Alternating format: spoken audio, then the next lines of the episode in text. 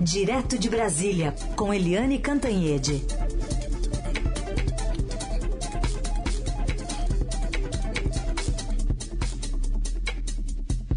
Oi, Eliane, bom dia. Bom dia, Heisen, Carolina, ouvintes. Bom dia, Eliane, bem-vinda. Bom, queria começar falando então sobre uh, essa visita né, do presidente Bolsonaro a Budapeste, especialmente ao primeiro-ministro Viktor Orbán, o qual chamou né, de um aliado, um país que é um grande irmão. A gente vai ouvir um trechinho aqui da fala que ele fez num discurso ao lado do primeiro-ministro. Considero o seu país o nosso pequeno grande irmão. Pequeno se levarmos em conta as nossas diferenças nas respectivas extensões territoriais. E grande pelos valores que nós representamos, que podem ser resumidos em quatro palavras: Deus, pátria, família e liberdade. Acredito na Hungria, acredito no prezado Orbán, que eu trato praticamente como irmão, dadas as afinidades que nós temos na defesa dos nossos povos e na integração dos mesmos. E aí, Eliane, que saldo você faz dessa visita ao segundo país, nessa turnê aí do, do presidente na, na, no exterior, né, na Europa? Pois é, o presidente Jair Bolsonaro, é, no meio dessa crise toda, manifestou solidariedade à Rússia que está em pé de guerra com nada mais, nada menos do que com os Estados Unidos, com todo o Ocidente, com a Europa toda. É, ficou estranho e ontem, inclusive, os Estados Unidos reagiram. Né? O porta-voz do Departamento de Estado disse que foi totalmente inadequada, é, que nunca viu uma reação assim é, de um país amigo como o Brasil, né, manifestando solidariedade à Rússia num momento como esse. E aí no dia seguinte, lá está o presidente Bolsonaro conversando com é, se encontrando, tirando foto, etc., com o primeiro-ministro da Hungria, o Viktor Orbán, que é simplesmente o que você falou mesmo, Carolina, um autocrata, né, um autocrata que se arvora líder da extrema direita internacional apesar da Hungria ser um país pequeno, é, pouco, pouco populoso, sem importância geopolítica, mas ele ocupa esse espaço aí, a Hungria, a Polônia, junto com Donald Trump, agora Jair Bolsonaro, etc. E o Bolsonaro vai lá, e declara que é, o Vitor Orbán é como um irmão para ele, que os dois têm muitos valores em comum e aí para é, como cereja desse bolo ele faz um aí repete né aquele bordão integralista de inspiração portanto fascista. Deus pátria e família. E acrescentou liberdade. Todo mundo quer saber qual Deus, qual é a pátria, qual é a família e qual é a liberdade ao qual às quais o presidente Jair Bolsonaro se, se refere.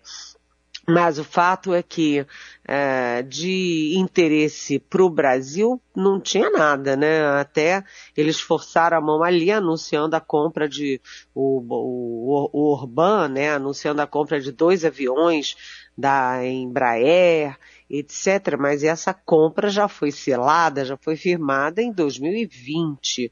Então isso é o sinal de que não tinha nada ali para para anunciar, então, opa, vamos pegar um negócio de dois anos atrás para fingir que teve alguma coisa bilateral.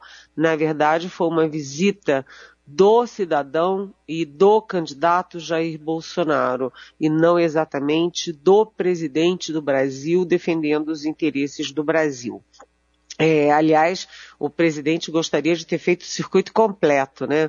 Ali é, visitar o Putin, visitar o Orbán e depois cair na Polônia fazendo o circuito da extrema direita. Mas a Polônia alegou, pediu desculpas, educadamente alegou que não tinha agenda para receber o presidente do Brasil. O fato é que essa rodada do presidente deixou mais dúvidas do que certezas né? Por que solidariedade à Rússia, que está brigando com os Estados Unidos? Por que levar oito, oito né, oficiais de altíssima patente, da máxima patente para uma viagem assim? é, porque o filho Carlos, que é especialista em, em guerra cibernética, em guerra de internet, em ataques de fake news, é que foi o, o, lá e agora surgiu mais um personagem nessa viagem que a gente nem sabia. O tal Felipe Martins, assessor, ex-assessor internacional, ou assessor, nem sei se ele continua no cargo, também foi tirando selfie, etc. O Felipe Martins é aquele que fez um gesto é, supremacista branco, ou seja, de inspiração nazista, é, durante um evento oficial no Senado Federal, o que foi um escândalo na época, né? O assessor internacional do presidente fazia um sinal, um gesto é, de supremacia branca no Senado Federal. Ou seja, o presidente fala em democracia, em liberdade, mas fica todo mundo é, de cabelo em pé. E, e hoje o presidente já em solo brasileiro vai sobrevoar as, é, enfim, a tragédia toda, aquela tristeza toda em Petrópolis, no Rio de Janeiro. Muito bem, vamos acompanhar também. É, Helene, de volta aqui é, ao Brasil, o, o, ministro Barroso, Luiz Roberto Barroso, se despediu ontem da presidência do TSE, fez um duro discurso contra Jair Bolsonaro, falou de eleições, urnas eletrônicas, democracia, e ao comentar a possibilidade do, do presidente não reconhecer uma eventual derrota nas urnas, o ministro Barroso comparou Bolsonaro ao ex-presidente americano Donald Trump, que não se conformou com a vitória do democrata Joe Biden e passou a dizer que houve fraude na votação. Vamos ouvir aqui esse trecho do que disse o ministro Barroso. A rediscussão requentada do assunto só tem por finalidade tumultuar o processo eleitoral. Sempre relembrando que nos Estados Unidos existe voto impresso e o candidato derrotado não apenas jamais reconheceu a derrota, como até hoje sustenta a tese de que houve fraude e a eleição foi roubada. A moral da história, como já disse anteriormente, é que não há remédio na farmacologia jurídica para maus perdedores. Pois é, e ele é, usou uma expressão muito contundente, né? Porque ele disse o seguinte, o ministro Luiz Roberto Barroso, ao se despedir da presidência do Tribunal Superior Eleitoral, TSE, ele disse que tudo isso que a gente estava ouvindo é, se trata de uma repetição mambembe, vou repetir, repetição mambembe do que fez Donald Trump nos Estados Unidos ou seja, ele está dizendo que o presidente Jair Bolsonaro, ao atacar a urna eletrônica, ele está repetindo, fazendo uma repetição mambembe do Donald Trump, que perdeu a eleição, não aceitou o resultado, diz que houve fraude e comandou, de certa forma, né, atiçou a invasão do Capitólio, que é o Congresso norte-americano. No discurso, o Barroso também citou sete exemplos, não de manifestações, mas de atos de ataques às eleições, à democracia, às urnas eletrônicas, etc. E começou com aquela, a, aquele protesto, aquela manifestação golpista que o Bolsonaro participou, que era uma manifestação contra o Supremo, contra o Congresso, contra a mídia, contra tudo, tendo ao fundo o quartel-general do Exército. Ah, o Barroso também citou é, aquela passeata, né, aquela é, tanqueata aquele desfile de tanques, aqueles esfumacentos velhos, caquéticos lá na esplanada dos ministérios, enquanto teria uma decisão judicial importante, né, uma coisa sem pé nem cabeça. E foram sete exemplos, sete. E aí eu conversei, inclusive, com é, um, um militar eu tenho conversado com mais de um, né, com os militares, e um, eles estão aplaudindo um general de quatro estrelas com quem eu conversei ontem, disse que o discurso do Barroso é, sim, muito apropriado e que ele tem razão no que ele disse, inclusive tem razão nos sete itens que ele, que ele citou. E por que que eu fui conversar com os militares? Porque essa semana, né, o general Fernando Azevedo Silva é, deixou a direção do TSE e há aí um incômodo dele de outros militares, militares é, principalmente do Exército, com a nova investida do presidente Bolsonaro para manipular as Forças Armadas é, para agirem de acordo com seus interesses, interesses dele. É, e uma dessas, a, uma dessas manipulações é caracterizada exatamente pela interferência no TSE, porque o, o ministro Barroso e o ministro Faquim e o ministro Alexandre de Moraes criaram uma comissão de transparência para as eleições e convidaram as Forças Armadas. E sugeriram até o nome é, de um oficial, mas o general Braga Neto da Defesa indicou um outro nome bolsonarista.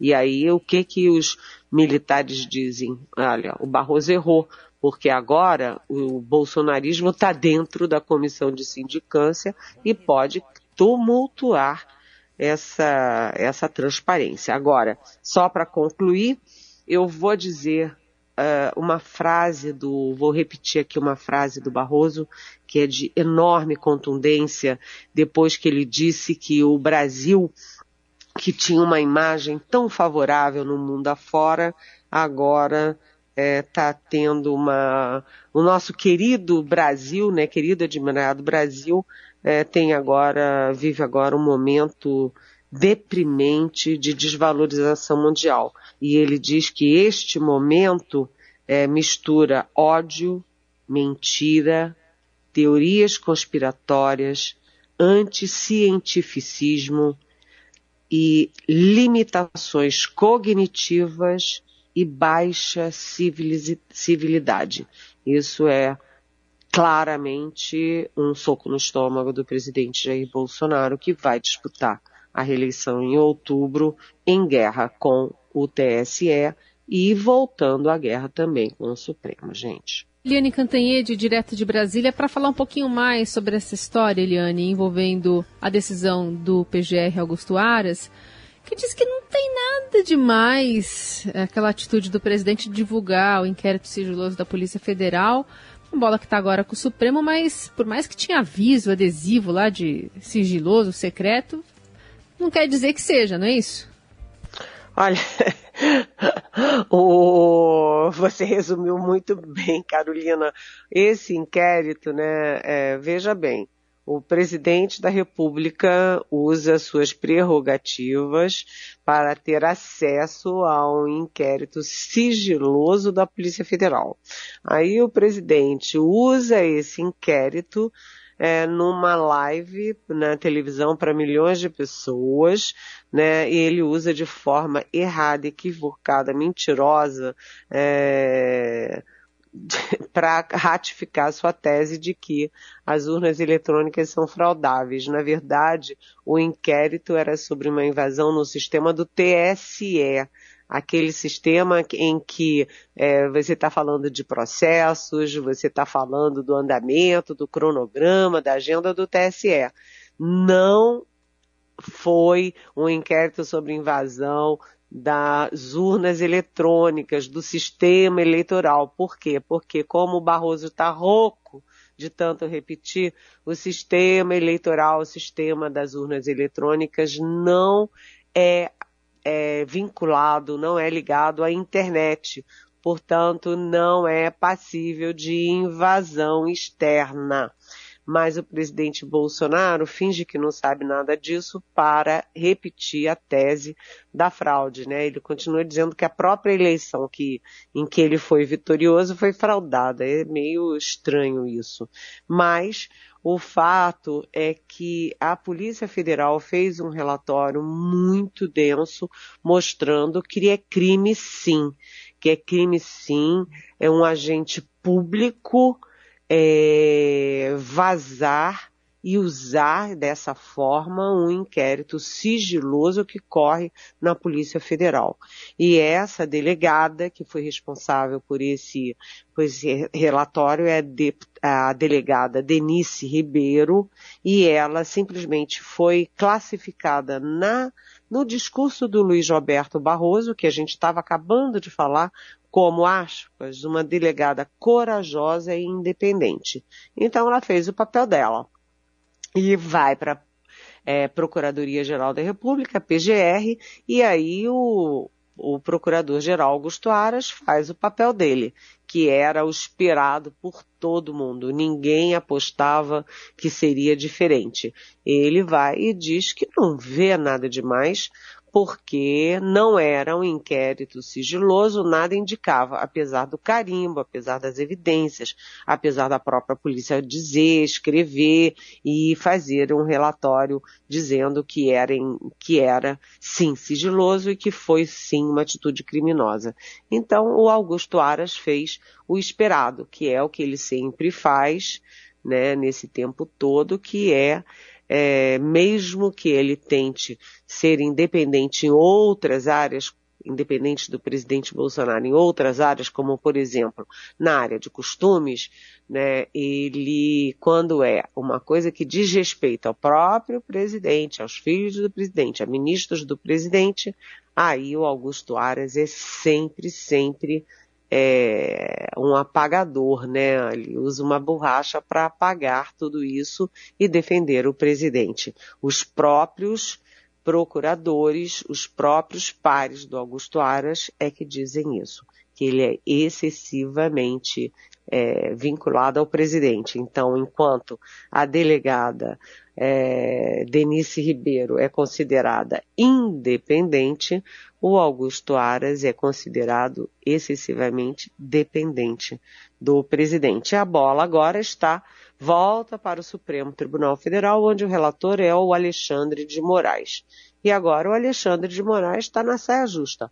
Fica com a versão da Polícia Federal ou fica com a versão da PGR?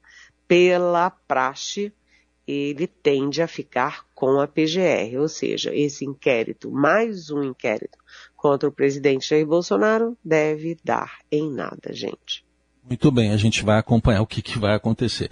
Vamos falar de movimentações eleitorais. Hoje tem aqui no Estadão declarações importantes do senador José Serra, dizendo que as prévias tucanas têm que ser respeitadas. Temos também o presidente Bolsonaro uh, trabalhando para lançar Tarcísio Freitas ao governo de São Paulo. Aliás, hoje tem reportagem do Estadão mostrando que pastores evangélicos que apoiaram o presidente Bolsonaro também estão indo para a neutralidade agora. Mas o que dizer dessas movimentações eleitorais todas, Eliane? Olha, é, São Paulo é sempre né, a joia da coroa, né? São Paulo é o berço do PT, o berço do PSDB e é praticamente impossível um presidente ganhar a ganhar a eleição, né? O, candidato a presidente ganhar a eleição sem ter votos em São Paulo, que é um super é, colégio eleitoral de 30 milhões de, de eleitores. E São Paulo está ainda muito indeciso. E o presidente Jair Bolsonaro está tentando replicar em São Paulo a situação do Rio de Janeiro. Qual seja, no Rio de Janeiro você tem a direita unida em torno da candidatura do Cláudio Castro, que é o governador, que é o governador que era o vice que assumiu com o impeachment do, do, do é, Wilson Witzel, né? Então a direita toda se uniu e com o governador o Cláudio Castro, inclusive toda a família Bolsonaro. Já o outro lado, o centro e a esquerda, está todo rachado. Então, no Rio de Janeiro, você tem candidato do PSB, candidato do, é, do PT, candidato do PDT, candidato do é, PSD de dado. E é isso que está acontecendo em São Paulo. São Paulo, o presidente Bolsonaro lança o ministro de Infraestrutura, o Tarcísio Gomes de Freitas, é, que possivelmente vai se filiar ao PL, que é o partido do Bolsonaro, e que vai ser o imã de toda a direita no Estado. E do outro lado, ele vai deixar o centro e a esquerda se esbofeteando, porque lá você tem aí em São Paulo a gente tem a candidatura do PSB, tem a candidatura do PT, tem a candidatura do PSOL, tem a candidatura do, é, do João Dória, que tem um candidato do PSDB, né? É, e o Tarcísio Gomes de Freitas, ele é um bom quadro. Ele foi primeiro lugar né, da Engenharia Civil do IME, que é o Instituto Militar de Engenharia, super prestigiado, e ele foi também primeiro lugar no concurso público para uma vaga, a vaga de mais prestígio do funcionalismo do Congresso. Portanto, ele é um homem preparado, só não tem traquejo político, né? Eu nunca vi o Tarcísio Gomes num palanque, né? É, vamos ver como é que fica isso. O presidente Bolsonaro é, brigou com bolsonaristas, brigou com o PCL, brigou com todo mundo para impor a candidatura do Tarcísio. Vamos ver para onde que ela vai. E hum, aí no caso dos tucanos, é, achei interessante, porque dois tucanos de é, de raiz, né, desde a fundação, que são o José Serra e a Luísa Nunes Ferreira, vão na mesma linha. Né? Se tem prévias, prévias têm que ser seguidas. O resultado das prévias tem que ser respeitado. Ou seja, ambos manifestando apoio à candidatura presidencial de João Dória, que enfrenta resistências e ataques dentro do, do PSDB. Achei um movimento interessante. Agora, já que você citou é, os evangélicos, os evangélicos que pareciam um monobloco a favor do, do Jair Bolsonaro em 2018, agora estão divididos sim. Né, o ex-presidente Lula trabalha intensamente o apoio de evangélicos, principalmente dos pentecostais, e o presidente Jair Bolsonaro faz tudo para segurar os é, evangélicos, principalmente os neopentecostais. Tanto que ele está para ter uma reunião, não sei se hoje ou na semana que vem, com a nova cúpula da bancada é, evangélica, chamada bancada da Bíblia. Enfim, eleição pegando fogo, gente. Tem pergunta de ouvinte aqui que chegou para você, Eliane. Vamos lá. Se tantas ações acontecem por parte do Supremo e de alguma maneira refletindo o que a sociedade pensa e nada acontece com autoridades que deveriam investigar certas ações, o que resta à população? Sentar e chorar? É isso que a gente vai continuar vendo e as pessoas vão fazer uso de fóruns privilegiados, nada vai acontecer. Pergunta da Maria, Eliane. Oi, Maria. É, nossa, você fez uma pergunta que dói no coração, né? É, a gente precisa primeiro dizer o seguinte, Maria, que hum, o presidente Jair Bolsonaro, é, viu, né? Ele lá no início do governo era capaz, ele tinha audácia de fazer manifestação golpista contra as instituições, contra a democracia, tendo o quartel-general do Exército ao fundo. Isso ele não faz mais, ele não consegue fazer mais. Né? A gente tinha aqueles bolsonaristas que acampavam no Supremo, jogavam é, aquelas é, bombas, é, bomba de, de fumaça e tal, no Supremo. Você tinha deputado Roberto Jefferson, é, presidente de partido, com armas na mão, ameaçando ameaçar, fazia acontecer. Né? E tudo isso não está acontecendo mais. Maria, por quê? Porque as instituições brasileiras resistem bravamente a favor da democracia. E na linha de frente disso tudo está o Supremo Tribunal Federal, com figuras muito corajosas como Alexandre de Moraes, como Luiz Roberto Barroso, como Faquim, todos eles ali na linha de frente da defesa da democracia. Tanto que o Supremo, apesar de todas as brigas internas, hoje está unido é, em nome da democracia. Isso já é um ganho, Maria. Agora, a questão jurídica, né, de ir mais longe, é aí ainda, eu concordo com você, ainda claudica né? É preciso avançar bastante nessa área e bastante o olhar sobre essa área da justiça brasileira, né? A gente precisa entender e precisa evoluir muito nessa área, Maria. Pergunta respondida aqui pela Eliane Cantanhedes. Nossos ouvintes têm essa oportunidade de mandar para cá a dúvida com a hashtag Pergunte para Eliane nas redes sociais ou direto no nosso WhatsApp, que é o 994811777. Já anota aí para segunda-feira mandar a sua. Eliane, obrigada por mais uma semana. Segunda falamos. Beijão, bom fim de semana.